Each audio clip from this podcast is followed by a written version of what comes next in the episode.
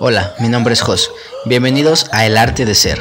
En este podcast encontrarás tu vocación a través de la experiencia de nuestros invitados. Comenzamos.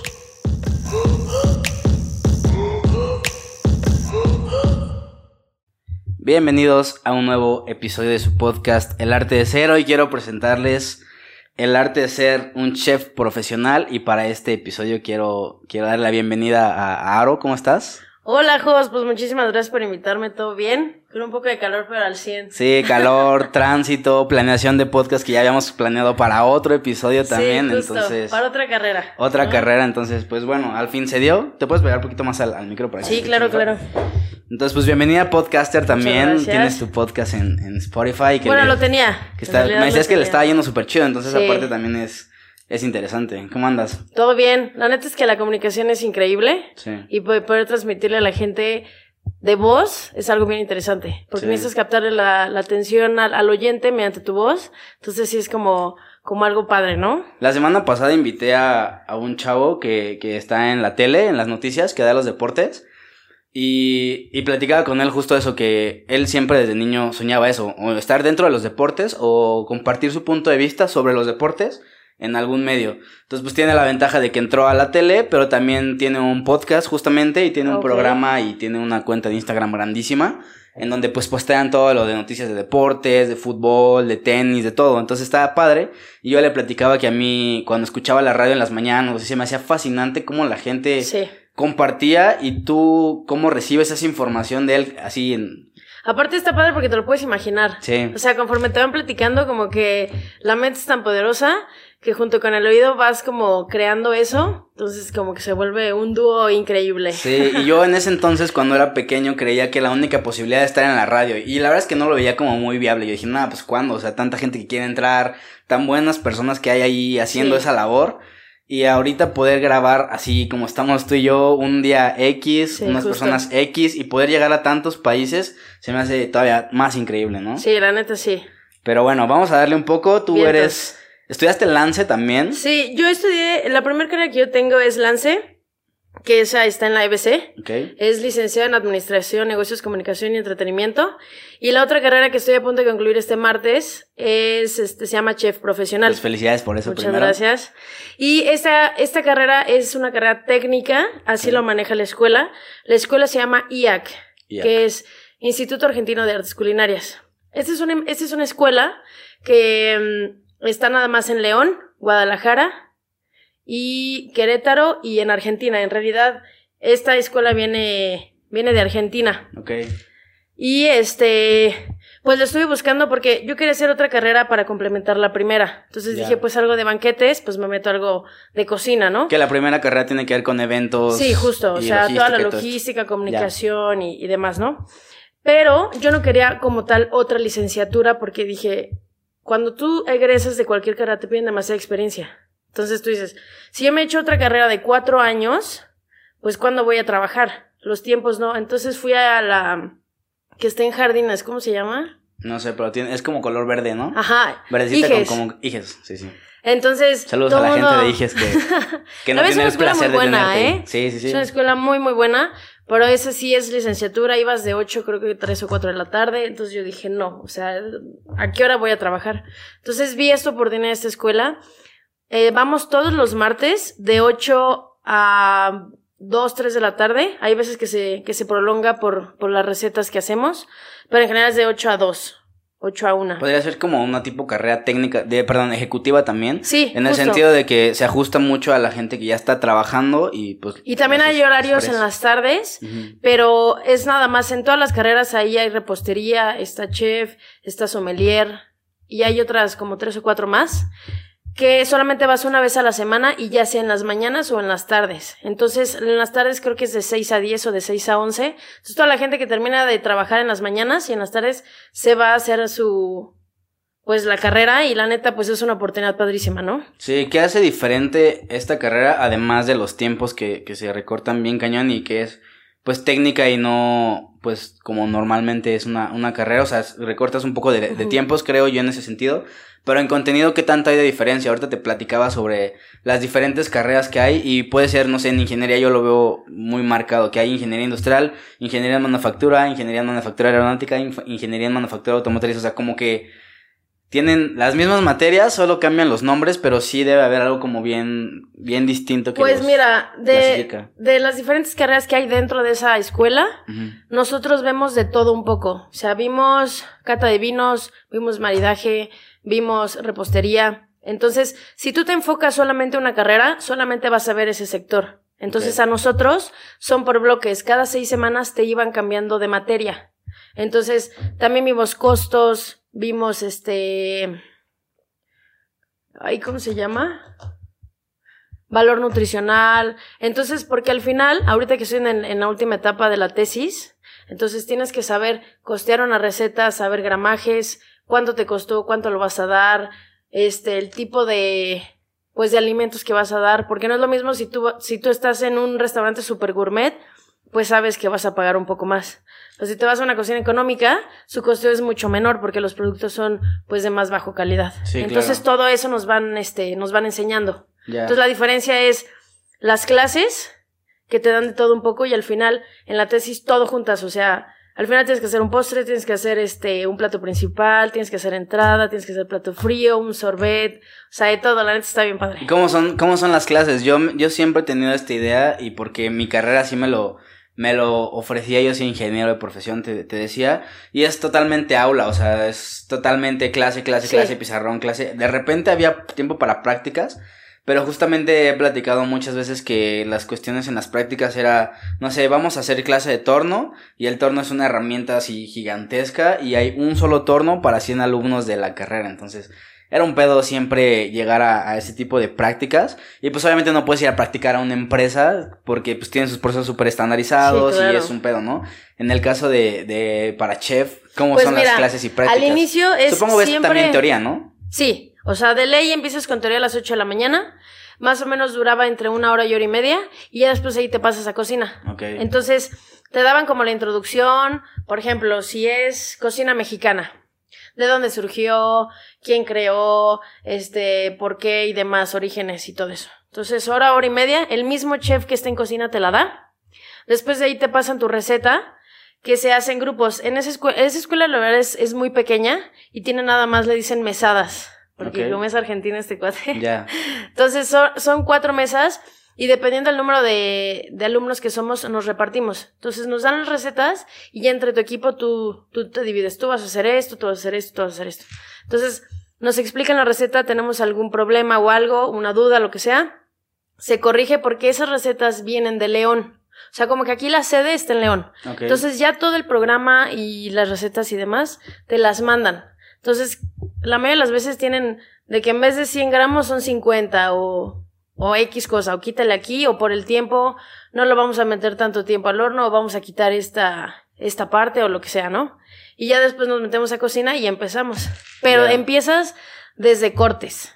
O sea, cómo cortar una cebolla, cómo cortar un ajo, todo. Y para, para el equipo tú lo, tú lo costeas, o sea, llevas tus propios cuchillos, por ejemplo, que también son... Te piden... Es especial todo el material, ¿no? Solamente nos pidieron, tienes que comprar el uniforme, bueno, dentro de la colegiatura venía el uniforme, tú tenías que comprar los zapatos, ya te venía la cofia y te pedían dos, dos cuchillos. Los zapatos son estos como tipo crocs que son súper de concida, ¿no? Sí, sí, sí. Y sí son funcionales, la neta están. Sí, sí son funcionales, pero mira, como cualquier persona, después de que haces tanto tiempo algo, por ejemplo, estar de pie, la neta, o sea, yo no estoy acostumbrada.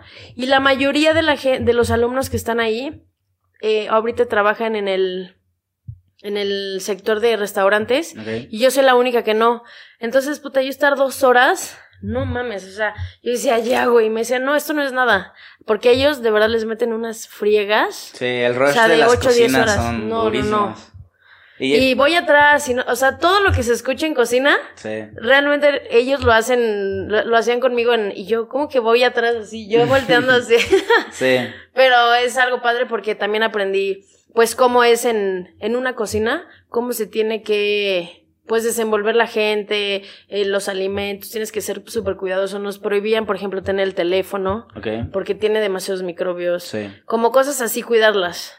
Y, en ese mismo sentido, ya, ya vimos un poco de clases, ya vimos un poco de la práctica, pero se hacen como prácticas en, en como profesionales o cómo es esa parte acá no. de prácticas. Acá te gradúas con tesis. Ok. O sea, tú O tienes sea, son que clases, clases, clases, clases y al final te, te titulas por una tesis. Exactamente. Ok. Y, y cómo es la tesis ahorita decías que integraba como a todas las materias. Es Sí, como o un sea, si examen integras- final, un proyecto sí. final, porque platicábamos justo en el, en la, en el episodio de, de negocios de entretenimiento, Mm. que los exámenes finales es armar un concierto, o sea, y era literal conseguir los patrocinadores, conseguir al artista, conseguir al staff, y eso como práctica te funciona un chorro, o sea, y aprendes mucho más haciendo que en un examen teórico. Sí, fíjate que cuando yo me metí al lance, una de las cosas que me inclinó por esa carrera fue que yo no hacía una tesis, porque yo escuchaba tesis y yo decía, en la madre. Si te imaginas O sea, un librote sí, con así, toda la información. investigación, investigación, investigación. Y yo decía, no, no mames. Cuando me dijeron, en esta carrera te, te graduas por prácticas, dije, puta, toda madre. Cuando voy a pedir informes para chef profesional, yo que me acuerde, no me mencionaron tesis. O sea, yo lo primero que fue preguntar fue, ¿cómo me graduó? Sí. No, pues, o sea, la- sinceramente no me acuerdo porque fue, ah, esta carrera dura dos años. Entonces, hace dos años no me acuerdo qué me dijeron.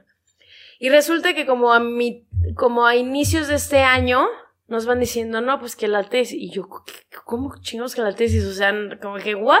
Sí. Entonces, la tesis es, te dan toda una planeación. Cada mes tú tienes que estar entregando avances. Por cada avance que tú no entregues, te van quitando dos puntos. O sea, haz de cuenta, todos empezamos con 10. Ok.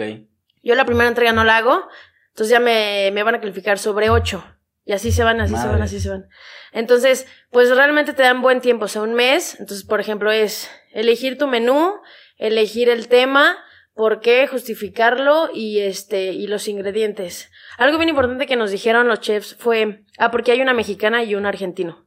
Fue que está prohibido como copiar eh, recetas ya hechas. Pero, por ejemplo, uno de mis platillos es ceviche al mango. No mames, hay un buen de lugares. Entonces es como ponerle igual algo como tuyo, Ok.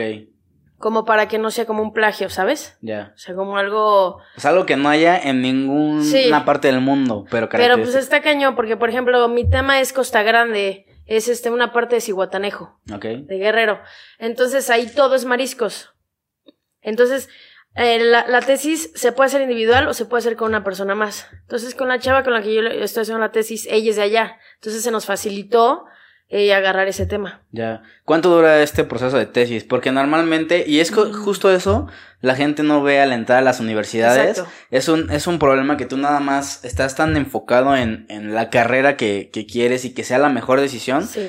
Que también te olvidas de todo el bosque que hay alrededor, te pierdes en un solo árbol y te olvidas del bosque, que el bosque quiere, quiere ser, quiere, o sea, se refiere también a qué tipo de universidad es, qué tipo de sistema de, de estudios tiene, eso es súper importante, qué, qué ambi- ambiente labo- eh, no laboral, de qué ambiente estudiantil tiene, este, las prácticas profesionales, cómo te titulas, cómo evalúas. Entonces llegas a la carrera medio espantado todavía por no saber Sí. si tomaste bien o no la decisión. Exacto. Y todavía te dicen, oye, la tesis es esto, esto y esto, o te titulas por promedio, o te titulas por esto. ¿Cuánto dura ese proceso de tesis? Pues yo creo que más o menos nos duró ocho meses.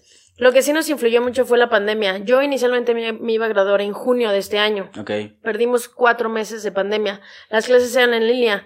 Algo de, de gastronomía está imposible que tú puedas tomar clases virtuales. O sea, de verdad Sí. es, o sea, es cocina. O sea, tienes que ponerlo en práctica. Una cosa es lo teórico, que en eso sí la adelantamos un poco, pero ya todas las recetas, cuando regresamos nos dieron luz verde que fue el 15 de septiembre.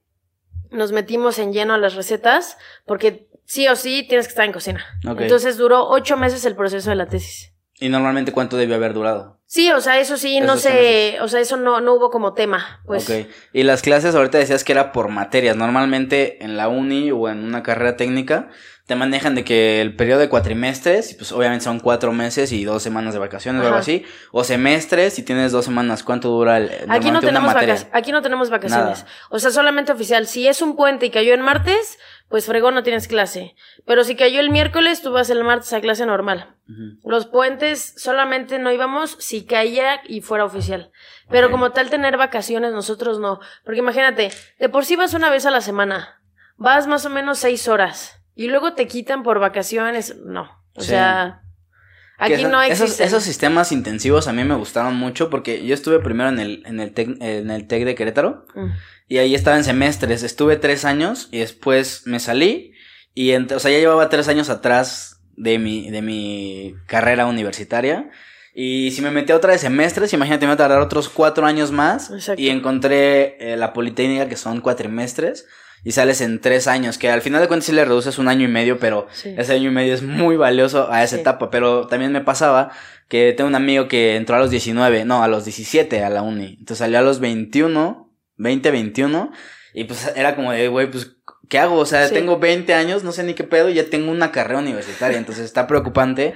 Pero es otra vez esta parte de la decisión de lo que quieres hacer o quieres ser en tu vida, pues también tienes que evaluar el, ese proceso que madures bien o que pues tenga el valor necesario, ¿no? Y la gente que ya está un poquito más avanzada, pues considere estas carreras técnicas, estas carreras con, con los tiempos muy reducidos porque también pues sirven y sales rápido, ¿no? Fíjate, yo les puedo dar un consejo. Cuando yo recién salí de la, de la prepa, que bueno, me eché cuatro años de prepa, porque era muy estudiosa, ¿no? No, por desmadre.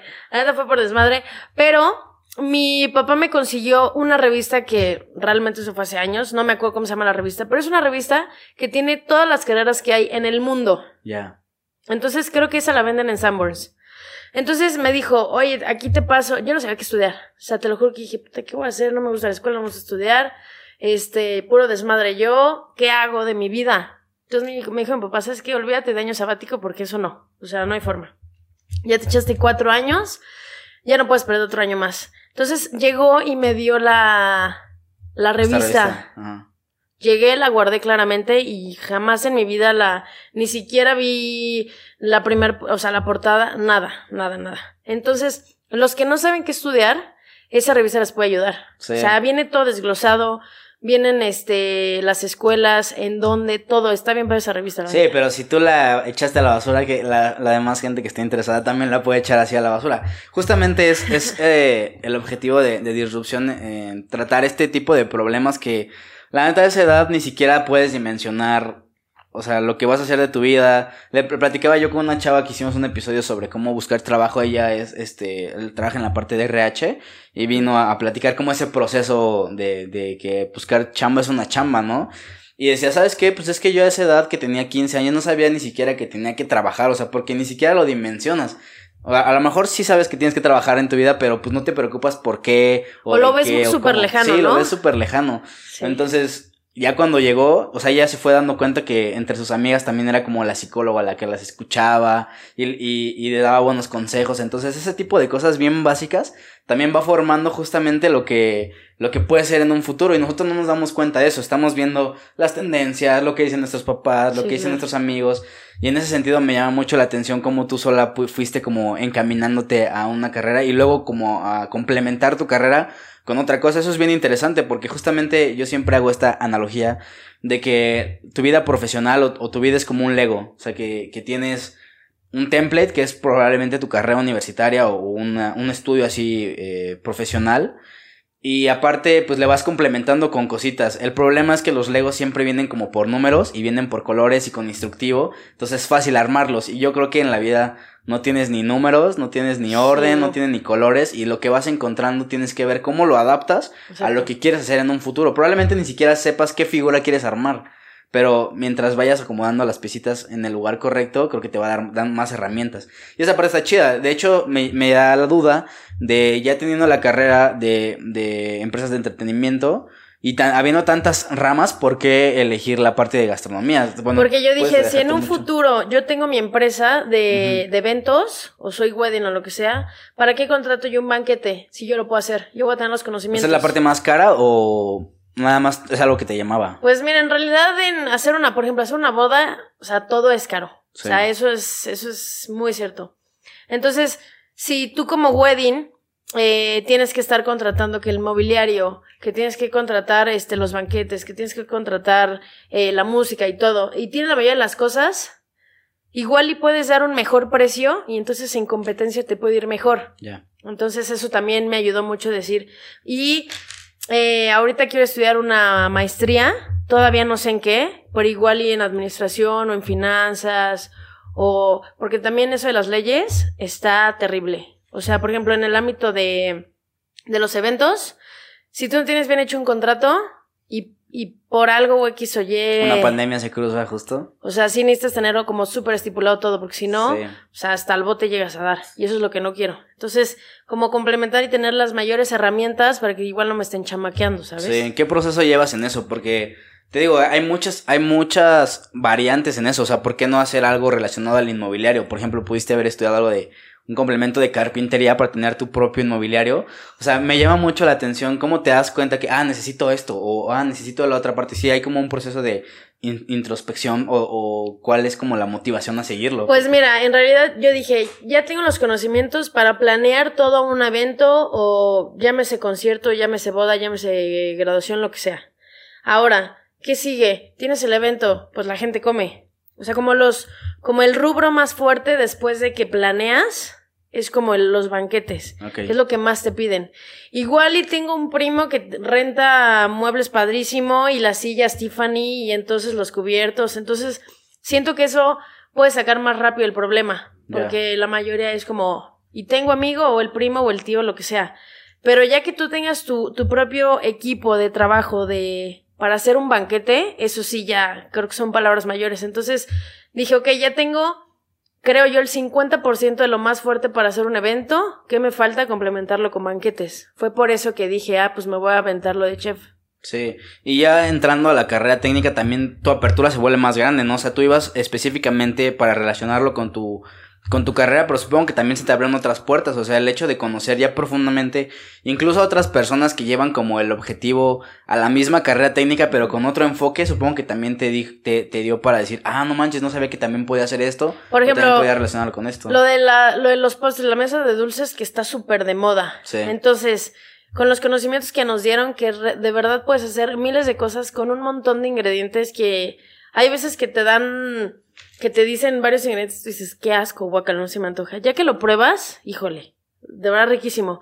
Entonces, ahorita está como muy de moda eso. Entonces, como también meterme como en esa parte de mesa de dulces. Y aparte es más los constante, ¿no? O sea, es más postres. fácil tener una mesa de dulces cada semana Sí, a justo. tener una boda cada semana, ¿no? Sí, justo. Entonces también está padre eso que puedas ir evaluando y no te cierres solo a lo que tú quieres. Sí, sí, sí, sí. O sea, sí me, me ayudó bastante la carrera. También para conocer eh, gente que me puede igual echar la mano en entrar a un restaurante o así. La neta es que la gente que, que, que está conmigo, no más, son unos buenísimos. O sea, Sí. yo te lo juro, no sabía ni agarrar el cuchillo. Yo en mi vida, o sea, para empezar, yo no sabía ni cocinar. O sea, literal las quesadillas se me quemaban. Ya, así. somos dos. Somos dos. Entonces me decían, oye, pues, ¿qué hace? Casi, casi el chef me decía, ¿qué es aquí? O sea, le dije, es que vengo a aprender.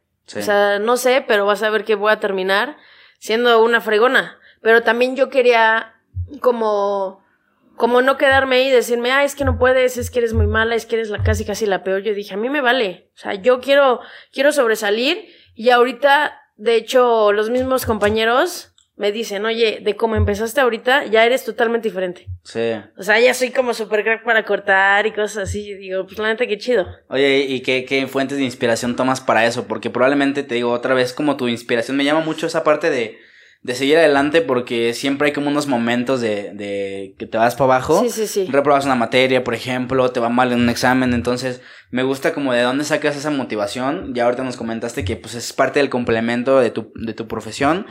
Pero también, pues, ¿qué otras inspiraciones tomas? O sea, en TikTok hay muchísima gente que hace ese tipo de contenidos como de, wow, quiero hacerlo. Y ya tienes las tablas para poder hacerlo. Entonces, ¿tú de dónde vas agarrando esa motivación Pues de mira. referencias de otras personas que también lo hacen? En realidad es algo como lo tengo desde chica. O sea, como ok, sé que no soy, no puedo ser buena en todo, pero si no soy tan buena en algo, pues le echo más ganas. Pero es por mí. O sea, yo no veo como cosas que me inspiran así.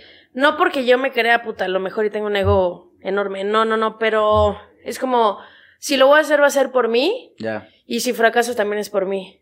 Pero si me está yendo increíble, puta, es que se vio reflejado como todo el proceso que me costó llegar hasta ahí. Sí, y es importante blindarte desde, ese- desde ese sentido, porque Sí. pasa mucho que incluso al elegir carrera o al elegir otra, otra profesión, pues mucha gente te tira de todos comentarios, por ejemplo, pues no sé qué te decían tú al momento de decidir esta parte de seguir con esa con ese estudio técnico, qué dicen alrededor, porque incluso también yo tengo un, tenemos un episodio que grabamos con una persona de gastronomía y decía que pues desde el machismo que está ahí con el chef y que toda la, gente son cocineros y en el medio de restaurantes también es como de, no, pues tú vete al, al, al wash, al dishwash, o sea...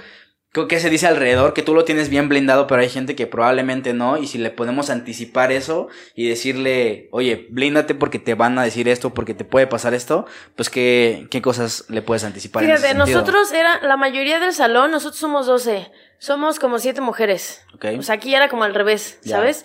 Y el miércoles que fui a una clase que me, que una que me faltaba que era costos, este, todos, todas, todas eran mujeres y había un hombre en ese, en ese salón. Entonces me llamó la atención, porque en la mayoría en restaurantes son hombres, son cocineros o son chefs. ah, porque es muy diferente ser un cocinero a ser chef. ¿Cuál es la diferencia? la diferencia es, uno, el título, dos, la experiencia. Okay. O sea, puedes ser tú un crack y todo, pero es como todo. Tristemente hay veces si no tienes tú el papel, pues no puedes. Sí, la formación académica. Sí, eso es básico. También por eso muchos, aunque ya tenían desde los 12, 13 años trabajando en cocina, no les podían subir a chef, aunque fueran unos cracks, porque no tenían el papel. Entonces también por eso muchos se metieron a la carrera y decir, ok, ya tengo papelito, papelito habla, entonces ahora sí ya me puedes subir. Sí, a mí se me hace bien importante lo, lo del título y tenerlo en tu pared o, usarlo para algún empleo. Sí. Pero yo siempre pude hacer esta distinción. Por ejemplo, a mí el título pues realmente no, pues no me interesa, si, ni siquiera lo vemos por aquí. Yo cuando lo recibí lo guardé en, en el closet. Pero lo que sí creo que es importante y la gente que, que tiene como este enfoque que debe de tener el título porque te lleva a ser profesional. O sea, todo lo que ves tú en una, en una formación académica te lleva a ser profesional. Puede ser técnicamente muy bueno, pero la universidad justamente te enseña, o este tipo de instituciones te enseñan a ser profesional. O sea, al momento de tú resolver un problema, hacerlo políticamente correcto y tener ética en eso, que creo que la gente que no es, eh, que no tiene esta formación eh, académica, probablemente no te puedo ofrecer eso. Y esa va a ser la diferencia en que te escojan o que no te escojan, ¿no? Sí, de hecho, me, me dice mucho mi papá. Me dijo, una cosa es ser profesional y otra cosa es ser profesionista. No sé si tú sepas la diferencia. No, pero puedes platicárnosla. La, que yo soy profesionista de carrera de lance y voy a ser profesionista en chef. O sea, es tener título. Es tu profesión. Exacto. Y profesional ya es en el ámbito laboral. O sea, ¿qué tan profesional eres para hacer las cosas? Esa es la diferencia. Sí, y llevabas materias sobre esto, porque yo en la uni llevaba materias que consideraba en ese entonces de relleno, que son como de que ética o relaciones interpersonales, todos los proyectos integradores tienen que ver con eso, para que tú puedas desarrollarte profesionalmente fuera de lo técnico y puedas hacer un buen conjunto, pues bueno, o sea, que tu labor sea profesionalmente bien, o un bien para la sociedad. O sea, ¿tú, tú cómo, qué materias llevabas enfocadas a esto ya técnicamente? Aquí, ninguna, ¿eh? Ninguna, ninguna, ninguna. Pero en, en Lance sí. O sea, yo me acuerdo desde chiquita que nos enseñaban civismo. Sí. O sea, y tú decías, no mames, esta materia aquí. Y hoy en día, te lo juro que ves la diferencia en, con nuestra edad y yo digo, güey, ¿qué nunca? ¿Dónde estuviste en la clase de civismo? O sea, real es, es muy cierto. de ¿eh? primaria, sí. ¿Dónde estabas?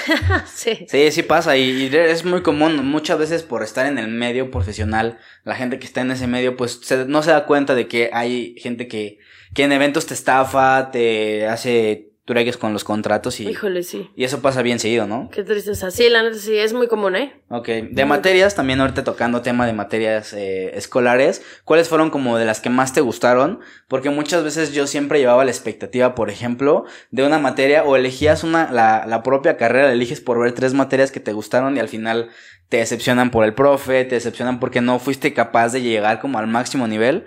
¿A ti qué te pasó? ¿Cómo fue tu relación con las materias? Y si, si tienes frescas, ¿cuáles fueron tus favoritas y por qué? O las que menos te gustaron, ¿por qué? Platícanos. Pues mira, costos, como son muchos números, sí se me, se me facilitan mucho los números, pero no es algo que me encante. Entonces, igual y costos sí se me hizo como un poco pesado. Digo, al final para el costeo de las recetas, necesitaba sacar costo de materia prima, este, costo total, eh, ahí son como cuatro rubros más y yo decía, puta, y son fórmulas y es por 25 y por 30, y entonces le divides y no sé qué. Entonces eso sí, número de porciones, número de personas, origen de la receta, mil cosas. Entonces eso se me hizo como muy tedioso, aunque es básico tenerlo. La otra es, la que está bien interesante es nutrición. Es como cuántas calorías tiene y cuánto me estoy tragando, ¿sabes? Sí. Y es pues como eh, cuánto tengo que hacer de ejercicio. Que realmente yo soy de las mujeres, muchísimas de mis amigas es, ¿y cuántas calorías y gramos y no sé qué? Güey, come y disfruta la vida. O Sí. sea, ya después... Eso ya lo hizo alguien antes para fabricar ese, ese producto, probablemente, ¿no? Sí, claro. Entonces es mucho de dieta y a mí me vale madre, la neta. O sea, yo soy gordita Sí. feliz. O sea, Sí. y pues no sé, co- cocina italiana, cocina mexicana, como ya co- cocina hindú, era como bien padre saber cocinar. Aparte de los típicos tacos de la birra y de eso, como saber cocinar algo de, de otro país, es muy interesante. Sí. y- Por las especias, por... De hecho, tuvimos una clase de especias. ok. O sea, es cómo usas el, el clavo, cómo usas la pimienta, cómo, o sea, son millones de especias, millones, millones, millones. Entonces es cómo saber utilizarlas en el ingrediente para que no te sepa tanto o para que combine en el paladar o... Y a raíz de todo esto empieza a ver Masterchef, que tomas como, güey, qué hueva. Sí. A mí me encanta, ¿eh? Sí. Me encanta Masterchef. Yo nunca lo he visto, pero sé, sé que a la gente que está como en ese perfil sí te puede dar mucho de, o Sí. sea, para aprender, o sea, sí es una fuente de, de absorber información para, para darte más amplitud a eso, ¿no? Sí, la neta está padrísima. Yo ayer estaba emocionadísima viéndolo. O sea, me encanta. Yo, yo he pensado mucho de, de esta área de gastronomía que puede aspirar a ser arte, o sea, que puede aspirar a, o sea, tiene una técnica y te puede inspirar a, a algún sentimiento. Yo eso lo puedo definir como arte, que algo que tiene una técnica e inspira un sentimiento compartido a las demás personas. Y en ese mismo sentido me llama la atención cómo hay como reglas básicas de cuánto tomillo usar, cuánto, pero dónde está como el, el rango de, de decir, ok, yo voy a ponerle más de lo que debe ser permitido, porque ese es mi toque o ese es mi sabor. ¿Cómo juegas con, con estas? Pues en realidad esa, esa base de, de prueba y error como todo. Si tú le pones más, más algo, o sea, más, por ejemplo, una especie a, a algo que tiene mucho, por ejemplo, las especies es mucho de cantidad necesaria. Y, o sea, ¿y cuánto es lo necesario para un platillo? Entonces tú le vas ahí, pues ahora sí que midiendo. Y lo que es básico es estar pruebe y pruebe y pruebe y pruebe. ¿Por qué? Porque tú ya te vas dando una idea. Yo, por ejemplo, yo no uso sal. ok. O sea, a mí desde chiquita, mi mamá cocina sin sal. O sea, todo es sin sal. Entonces, llego, llego a la a cocina y no le pongo sal. Entonces todo el mundo así de, güey, ¿qué pedo? Y yo, que está riquísimo. Y me dicen, no, todos, el, el chef es súper salado. ok. Muy salado. Entonces, un día casi me reprueba porque me dijo, ya estuvo. O sea, no puedes tú cocinar a lo que a ti te gusta o a tus creencias o a tus raíces. Es a lo que el comensal está pidiendo. Y dije, tiene toda la razón. O sea, yo no, yo no voy a cocinar a mí. Para eso estoy en mi casa. Pero si, por ejemplo, estoy en un restaurante y me piden algo, tiene que tener sabor. Entonces, con la sal. Pero yo ya me acostumbré. Entonces, si algo le ponen muchísima sal o, o aunque no le pongan mucha, puta, yo todo el día tengo muchísima sed, hasta la lengua se me hace como escaldosa, o sea, no Sí. me gusta. Pero para saber las cantidades tienes que ir, pues ahora sí que probando. Ok, pero entonces sí debes de considerar el criterio de los demás. Sí. Justamente estábamos platicando hace unos episodios, una- un, un amigo que se llama Jorge Tort, sobre el contenido, o sea, sobre Ah, cómo sí distribuirlo y todo eso. Sí, saludos al buen Tort. Y justo me decía, empieza a hacerlos en live y así. Y yo le decía, ¿sabes qué? Pues es que yo no consumo lives, o sea, ¿por qué voy a hacer algo que yo no consumiría? Y me dice, pues es que no lo vas a consumir tú, o sea, estás aperturándote a que tu contenido tenga más distribución. Y yo, tienes toda la razón, o sea, aunque yo no lo consuma, Sí. ni siquiera lo voy a consumir yo, lo puedo hacer. Y lo Habrá gente que sí. Exactamente. Entonces creo que va como ese mismo sentido de que, pues no te lo vas a comer tú, vas a tener que distribuirlo a alguien más y el criterio de los demás va a hacer que tú tengas aún más trabajo o que te clasifiquen en eso, ¿no? Exactamente. Me, me llama también mucho la atención tu experiencia eh, en esta etapa, ya habiendo cursado la, la universidad y teniendo esta etapa de rebeldía de cuatro años de la prepa y llegando a la universidad como de, wow, ¿qué es esto? Teniendo esa poca disciplina académica, ¿cómo es ahora es, ese brinco ya teniendo una carrera y teniendo un enfoque de, ahora yo quiero estudiar esto, ahora quiero estudiar maestría? Porque dijiste, a mí no me gustaba la escuela y ahorita dijiste, quiero estudiar una maestría, ¿sabes? Entonces me gusta como ese balance, platícanos esa experiencia, qué tanto te ha nutrido personalmente, porque creo que al final de cuentas, una experiencia académica sí te hace una mejora continua y te hace una mejor persona en todos los aspectos, ¿no? Entonces platícanos un poco esa experiencia ya estando en, estando en, en la, en la carrera de gastronomía y teniendo esa previa experiencia académica. Digo, supongo que allá no te echas la pinta y ya solo vas Sí, no. directamente a clases, ¿no? Platícanos un Pues poco de mira, principalmente yo siempre he sido súper la gente, muy, muy desmadrosa. La gente que me conoce no me dejará mentir. O sea, yo soy un pinche desmadre. Ya, Sobre peda, lo que sea. O sea, a mí no necesito ponerme peda para hacer, para cambiar, pues. ya. Y eh, como que al inicio yo decía, como que lo traigo de familia, así, de que mis tíos súper burros, solo no acabaron la universidad, ni siquiera la prepa y así.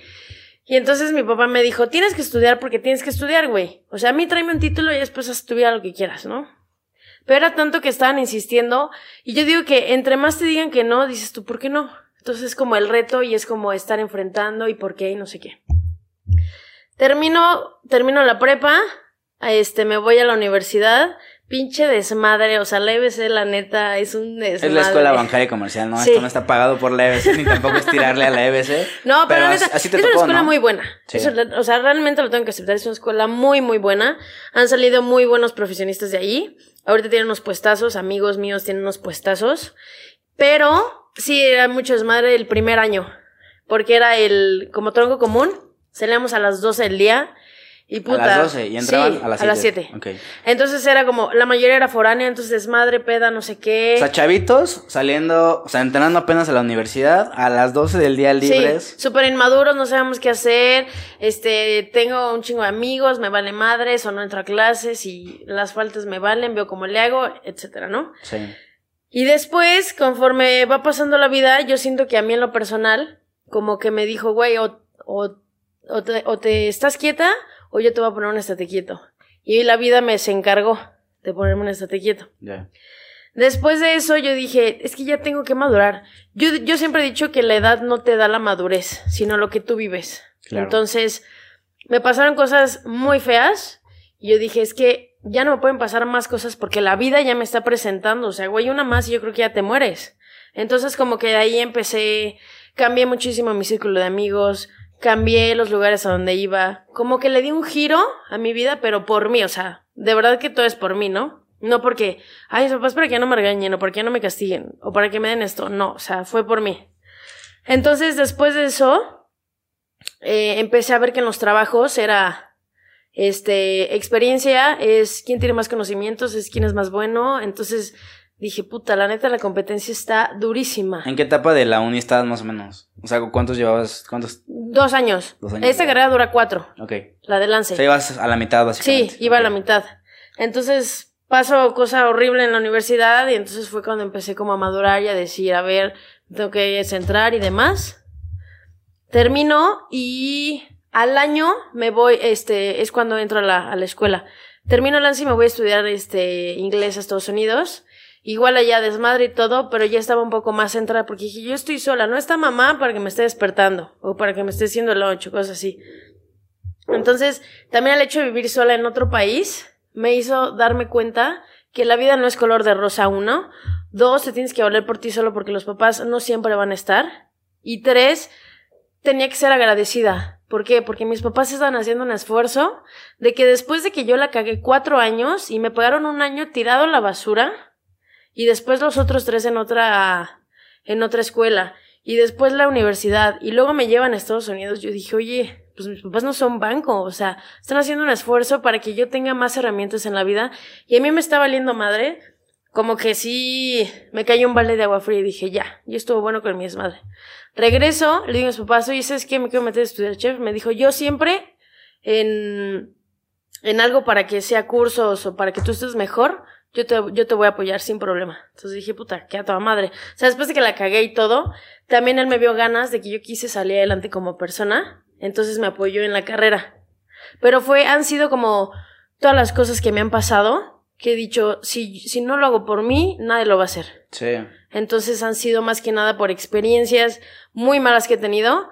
Y al final hoy en día creo que sí me considero una persona más responsable y como mucho más centrada. Pero con la misma actitud de seguir adelante y... O sea, no cambié mi forma de ser, o sea, no soy seria ni ese tipo de cosas, ¿no?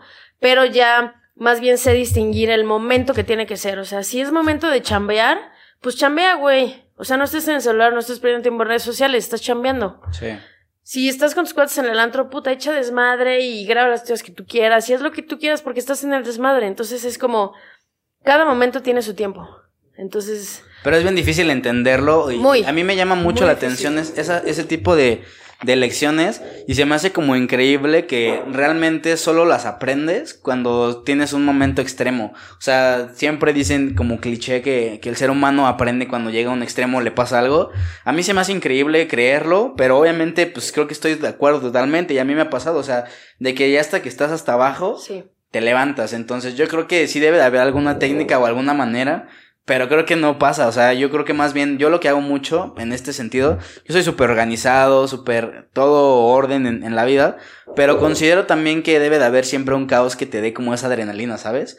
Incluso emocionalmente, cuando te sientes, mu- cuando yo no me siento como muy bien emocionalmente, lo que hago es buscar el caos de alguna manera, obviamente sin ser catastrófico, ¿no? Sí. Simplemente algo controlado, pero que te vuelva como esa sangre o es, es- ese- esa emoción de seguir haciendo las cosas. Por ejemplo, hago mucho de escribirle a, a gente para invitarlos al podcast, ¿sabes? La, la vez que invité a, Dani de, de, de Televisa, estaba como un momento así medio raro y fue así de, pues déjale escribo, igual y pega. Y al momento que te contestan es como de, wow, y vuelve como esa adrenalina y la emoción se transforma otra vez. Pero es otro mismo caos, o sea, que te, pues, se puede poner muy mal que te digan, no, ¿sabes qué? La neta, pues gracias. O al revés, o sea, tienes mucho más que ganar que lo que perder. O sea, triste ya estabas, o sea, ¿qué más puede pasar, no? Es como dicen, ya tienes el no, cámbialo por un, por un sí. Sí, y ¿No? estar haciendo ese tipo de cosas que te generan un caos, creo que es súper bueno porque te, te refrescan eso y vuelves a ser agradecido y tener esas, esas, esas actitudes de agradecimiento creo que es súper valioso, sobre todo a la gente que tiene poca edad, que no ha vivido este tipo de experiencias. Que te topan con, con pared, pues creo que puedes empezar a hacerlo desde antes sin tener que caer al hoyo, ¿no? Ojalá que nosotros tuviéramos como esa inteligencia de decir, güey, yo no supe qué estudiar y perdí dos o tres años. Y yo lo estoy viviendo con un primo o con un amigo o con lo que sea. Y no tenerlo que vivir y decir, ay, no mames, qué pendejo. Si mi primo pasó y ahorita está bien arrepentido porque ya tiene, no sé, 27 años y apenas va iniciando su carrera, es como decir, güey, si yo lo tengo enfrente y estoy viendo lo que está viviendo esta persona, pues yo no quiero eso en mi vida. Pero tristemente nos tiene que pasar muchas veces para decir, ay, no mames, sí era cierto. Sí, ¿qué le dirías tú a la Zaret de 17 que estaba echando desmadre en la, en la prepa? O sea, hoy en día, si tú la pudieras ver así y decirle, oye, ¿qué pedo? ¿Cómo, cómo se lo dirías? Porque yo plati- platiqué hace poco con un, con un amigo que se llama Saúl y me dice, güey, es que yo siento que mi hermano, su hermano tiene 17, él tiene como 23 y dice, siento que está en esa etapa que yo viví y que no quiero que él viva, o sea, pero a él como que le vale madre, o sea, como que no le interesa, ¿sabes? Y yo pues sé que normalmente que la, a esa edad te comportas así, entonces le dije, es que no hay manera en que lo hagas entender, él tiene que vivirlo Sí, para que para que lo entienda, o sea, tú por más esfuerzo que des, probablemente sí puedes dar tu mayor esfuerzo y sí le afectes poquito o le cambies poquito, pero él tiene que toparse con pared y experimentarlo. En ese mismo sentido no te podría decir yo es a ti que le digas a otra persona, pero tú a ti misma del ¿Qué pasado. me diría? sí, ¿Qué te dirías? Pues primero que nada le agradecería porque tuve que pasar eso tristemente para poder estar hoy donde estoy y que la gente que conocí en ese momento que muchos me sigo llevando con ellos, muchos ya no, pero también les agradezco porque gracias a eso, tanto lo bueno como lo malo, me ha servido bastante para llegar hasta donde estoy ahorita. O sea, más que nada agradecerle a esa persona de 17 años que soy yo, que todo gracias a lo que viví y a mis decisiones malas y buenas estoy donde estoy ahorita. Sí, que es importante también evaluar eso. O sea, mucha gente te dice, no, está mal equivocarte, está mal estar triste. Y realmente, si tú le vas el lado positivo, siempre tiene algo bueno. O sea, no tienes por siempre. qué reprocharte a esa persona y decir, no, sí, yo era un pendejo en ese momento. Claro que no, o sea, vivías y con lo que podías y tenías la información que estaba a tu alcance en ese momento, pero con eso fuiste agarrando, pues, buenas cosas, ¿no? Positivas. Exacto. Dentro de todo lo malo, yo siempre he dicho que hay algo bueno, siempre y cuando lo quieras ver. Claro. Volviendo un poquito a la instancia de, de la carrera, tú tenías muy claro otra vez qué querías hacer técnicamente cuando salieras y cómo relacionarlo con tu carrera profesional, pero para la gente que le interesa estudiar esta, esta carrera, ¿cómo visualizas el campo laboral? O sea, las demás personas, ¿qué, visualiz qué, qué visión tenían hacia su formación profesional o ya Pues, trabajando? referente a chef, eh, o sea, el, el como consejo que yo les pueda dar del ámbito laboral, pues fíjate, no mucho tristemente, ¿por qué? Porque yo no he- nunca he estado en una en un restaurante trabajando, jamás en mi vida. Pero de los de lo que he escuchado de mis compañeros es que es un ambiente, sí es pesado, pero es un ambiente padrísimo, es un ambiente noble. Aunque sí, tristemente es mucho de hombres. Pero yo creo que si siempre te, como mujer te vas a respetar, yo creo que no vas a tener ningún problema. Y pues siento que los conocimientos y la experiencia es lo que te va a ayudar a poder este, estar escalonando dentro de una cocina. Ok, o sea, pero probablemente sí se cierre mucho al área de restaurantes, ¿no? Sí, o sea, o enfocarte a banquetes o enfocarte a tener tu propia repostería. O sea, esto de los pasteles es un boom también. O sea, por ejemplo, ahorita mucho que todo está de moda de los perritos. Tengo un perro de 15 años que le acaban de hacer un pastel. Entonces, si ya sabes cocinar, pues entonces te puedes enfocar al sector este animal. O sea, no cerrarte al, de humanos o algo de gatos o no sé, hacer como algo diferente o inclusive crear algo. Entonces, no está nada cerrado. La otra es si les gustaría este tener algo propio, restaurante o empezar con una cocina económica. Nada es malo en esta vida. O sea, realmente, por más pequeño que tú lo puedas ver, tú iniciar con un negocio es de aplaudirse. Porque nadie tiene los cojones de hacerlo. Justamente esa parte iba para cerrar el episodio, que está muy de moda emprender y mucha gente ya trae ese mindset de que tiene que hacerlo. Probablemente no todos tengamos las cualidades para poder emprender y otras personas prefieran estar como trabajando para una empresa, pero cómo se visualiza el área para emprender, o sea, no vas a poner un restaurante tú desde cero, o bueno, sí, pero más bien cómo, cómo te prepara la institución para, para hacerlo. Pues mira, principalmente es a base de contactos. Los chefs sí te ayudan mucho en el sentido de decir, eh, justamente tenemos una clase de arquitectura que es, güey, tú tienes este espacio que mide tanto por tanto, entonces, ¿cómo meterás aquí tu cocina y tus, tus salidas de acceso y tu salida de evacuación y las mesas, cómo las vas a distribuir y, en, y los baños y si vas a tener una terraza? Entonces, todo eso en esa clase te enseñan a, a tener, a, a plasmar una idea de si tú en un futuro quieres tener un restaurante. Entonces, todo eso lo, lo vas viendo, el costeo, tipo de mesas, este, tipo de puertas, cosas bien básicas, salidas de hidrosanitarias y todo eso, realmente son cosas que sí o sí se tienen que contemplar en un negocio y la otra es, si tú no tienes una buena administración, negocio que sea, te vas a ir a la quiebra. Sí, no hay manera que sea sostenible. No. Entonces es, también esa clase te ayuda mucho como a ver, como, ah, güey, yo tengo esta idea de negocio, de restaurante o de bar o de antro, ¿cómo le hago? Ah, no, pues mira, tal, tal y tal. Y el profe, la verdad, era muy bueno, mucha paciencia y como que sí te daba muchas pautas de decir, mira, lo puedes hacer así o cómo ves o este, inclusive él te dice, si en un futuro tú lo quieres hacer, márcame y lo hacemos juntos. Ya, órale, eso está súper chido. Sí, la neta. Hay muchas universidades que te apoyan a eso, o sea, te fondean proyectos súper interesantes y te ayudan como, tienen como este banco de, de, de proyectos o de startups y te ayudan a, a despuntarlo, eso está chido. Sí, la y la gente no lo sabe, por ejemplo, a, a, este, está esta, este lugar que se llama Núcleo, no sé si tú lo conozcas, que ah, está en 2000, sí. que muy poca, la, muy poca gente lo conoce, es un coworking gratuito de la Secretaría de la Juventud. Que la acaban de ver hace poquito. Pues ya tiene como dos años. Ah, ah pues de hecho íbamos a ir a grabar la, la última vez que ah, quedamos, ¿te acuerdas? Ahí. Tiene un, una cabina de podcast que neta, o sea, tú agendas Mm. en, en, una aplicación, llegas, grabas, ellos te dan el, el, producto y ya, incluso creo que te lo distribuyen. O sea, hay muchas ventajas que puedes conocer y poca gente conoce ese lugar. Y es como de, oye, pues conoce más, o sea, investiga más qué más puedes hacer, incluso intercambios, que te fonden así algún proyecto, que te fonden algún intercambio en otro país. Es posible, pero pues el problema es que no buscamos y no. Era lo que te iba a decir, somos bien flojos y queremos todo como como bien rápido. Entonces, toda la información está en internet y si ustedes quieren, pueden ahí sacar cualquier tipo de carrera, este, o ya ahorita con el tema de la tecnología, pues estudiar inclusive una carrera de gastronomía, no sé, ver la forma de sacar una beca y de irte a Alemania o de irte a España o así, o sea, no se cierren las puertas a decir, ay no, pues es que como en Querétaro no hay ninguna carrera que me guste o ninguna escuela, pues, pues entonces ya no. Pues no, o sea. Sí.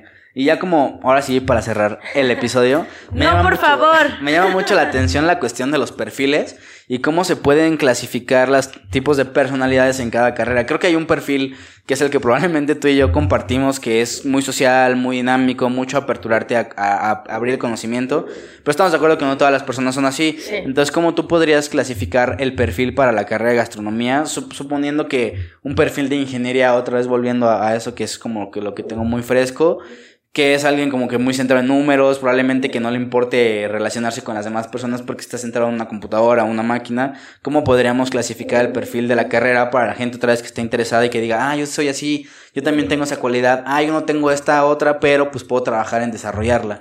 ¿Cómo Mm. podrías tú clasificar el perfil de una persona que está estudiando gastronomía? Ay, ¿cómo te diré? Pues yo lo veo con, con los compañeros que tengo. Puede estar hasta una persona la más tímida del mundo y puede ser el más relajiento y fumador de mota. Porque literal así, hay una chava que es como muy, como muy tímida, como muy no hablo con nadie y así, y le va súper bien. Ok. Y es un crack en cocina.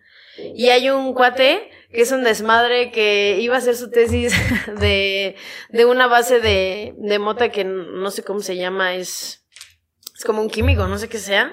Y obviamente el chef le dijo que no. Pero, o sea, yo creo que en gastronomía la cocina es muy noble, repito, y no importa el perfil que tengas, es siempre y cuando, este, pues, si te, si te dan ganas y lo quieres hacer, pues métete. El miedo, háganlo a un lado, o sea, la neta es que ahí no, en esta escuela no te hacen un perfil para entrar. Ya, eso está bastante interesante. Pero supongo que, por ejemplo, habilidades sí tienes que tener algunas este, bien desarrolladas, ¿no? Yo, por ejemplo, me gusta mucho tomar vino, pero siento que no tengo como el paladar apto para poder catarlos. Ya con el tiempo me he dado cuenta que sí hay diferentes, o sea, me he dado cuenta que mi, aunque mi paladar no sea como muy, muy bueno captando los sabores, me he dado cuenta que sí puedo distinguirlos a grandes rasgos. Pero luego veo gente que el mismo vino le da una clasificación impresionante. Digo, probablemente no sea un buen sommelier, ¿sabes? Entonces creo que por eso podría yo descartar estudiar algo de sommelier. No sé. Pues mira, fíjate, yo pensé que no era buena para la cocina y ya después del tiempo me doy cuenta que sí. Igual, por ejemplo, tenemos una clase de maridaje. ¿Sabes lo que es maridaje? Bueno, para los que no sepan es combinar un alimento con una, con una bebida. Entonces, al momento de que tú te tomas un vino solo, pues tienes ciertas, este, te sabe algo, ¿no? Pero al momento que tú lo, que tú estás, este, maridando con un alimento, cambia totalmente el sabor. Entonces, eso te lo va dando, por ejemplo, yo no tenía esa habilidad desarrollada y ya ahorita que, que entré a ese tema dije, wow, o sea, y aparte los chefs te dicen cómo agarrar la copa, cómo tienes que ver, este, los olores, todo eso. Entonces, siento que si no tienes como, si, si tú crees que no estás apto, que no tienes como una habilidad específica en gastronomía, que te avientes. Yo no sabía ni cortar, no sabía ni agarrar ni el cuchillo, no sabía lo que era un maridaje, no sabía nada. O sea, yo entré en cero, Sí. pero yo entré porque quería eh, aprender. Y traías la actitud correcta Exacto. para, eh, para absorber la información. Sí, o sea, yo creo que nadie está exento a decir, ay, es que soy un tonto y es que no sé. No, no, no, o sea, no te creas eso porque realmente creo que primero tú te tienes que echar porras y que no influya la opinión de los demás. Porque muchos me decían, de, güey, qué hueva, otra carrera y ahí no mames. Y hay otros que me decían, güey, qué chingón. Este, a ver, un día prepárame ya tus quesadillas que no se te quemen, como cosas Sí. ya de broma. Pero tú también ya sabes, la gente súper envidiosa que neta nada más tiran caca y los otros que realmente son amigos y dicen, güey, la neta qué chido. Entonces hay de todo en la vida. Si tú quieres hacerlo eh, específicamente en chef, hazlo. No necesitas como una habilidad. Ya. Y si te quieres aventarte con toda confianza, pueden contar conmigo y me pueden decir, oye, tengo esta duda o lo que sea. Soy súper abierta y adelante. Aprovechando tu, tu apertura, danos algún platillo que, que tú prepares que sea extraordinario para que la gente lo pueda. Este, Ay, el ceviche me queda delicioso. Pla- da, échanos los ingredientes y como el, El- paso a paso.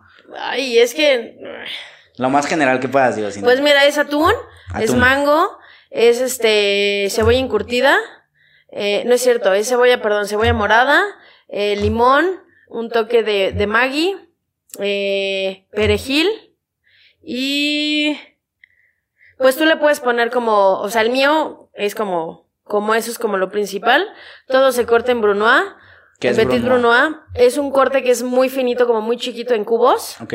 Este, por ejemplo, lo que es la cebolla y lo que es el mango no puede exceder el tamaño del, del, del atún, porque el atún es, es lo que sobresalta del ceviche. Ok.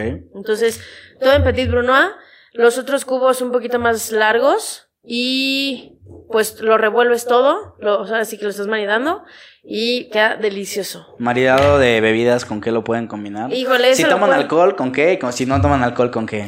Pues mira, ese como es típico de playa, eso puede ser con una michelada, o sea, no hay problema. Este, o con un clamato, este natural. Y ya, y pues es este, puede ser también con un vino tinto. Ya. Con un. Ay. Tempranillo. Ay, Con un cabernet. Ok. Sí, sí, sí. Ok, perfecto. Pues bueno, yo creo que con esto eh, terminaríamos el podcast. Muchísimas gracias por toda No, la a ti, experiencia. muchas gracias. Por el tiempo que te tomaste otra vez por, por caerle hasta acá. Y pues nada, una vez más. Gracias. ¿Algo, algo más que quieras decir? ¿Algo más? ¿Alguna aportación? Cualquier cosa que, que gustes No. decir. Pues nuevamente si alguien está como, e igual si quieren saber sobre la otra carrera, con toda confianza yo les puedo decir. Venga, pues bueno, muchísimas gracias a todos los que escucharon o vieron este episodio. Nos vemos el siguiente. Chao. Gracias.